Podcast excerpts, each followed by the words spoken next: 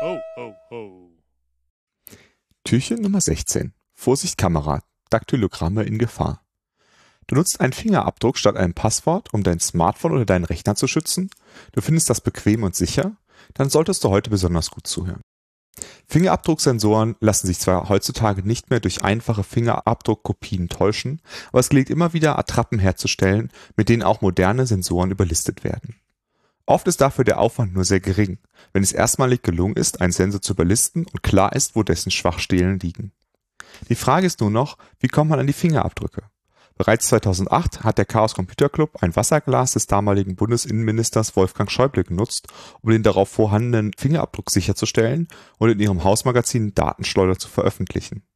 Doch mittlerweile ist die Technik so weit, dass nicht einmal mehr ein physischer Gegenstand mit perfektem Abdruck vonnöten ist, um an die Fingerabdrücke einer Zielperson zu kommen. In einem Vortrag auf der 31C3 in 2014 zeigte der Hacker Starbuck, dass es möglich ist, von Fotografien aus bis zu sieben Metern Entfernung Fingerabdrücke zu rekonstruieren. Bei Ursula von der Leyen wurde bei der Bundespressekonferenz ein Fingerabdruck durch eine Fotografie aus drei Meter Entfernung gewonnen.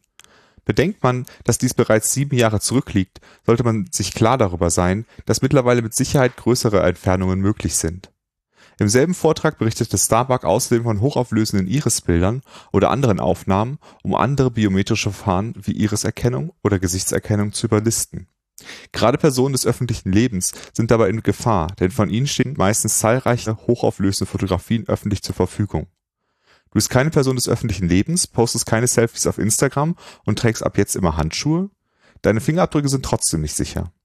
Denn denk daran, während manche staatliche Stelle dich dazu zwingen kann, deinen Rechner oder Smartphone zu entsperren, indem sie physische Gewalt anwendet, um deinen Finger auf den Fingerabdrucksensor zu bekommen, schneidet die Mafia deinen Finger einfach direkt ab. Beides keine schönen Aussichten und als Methode auch nicht notwendigerweise auf staatliche Stellen oder die Mafia begrenzt, sondern von jedermann leicht zu machen. Passwörter sind vielleicht doch nicht so schlecht, wie du immer dachtest. Davon stehen dir sogar unendlich viele zur Verfügung, während du maximal nur zehn Fingerabdrücke hast.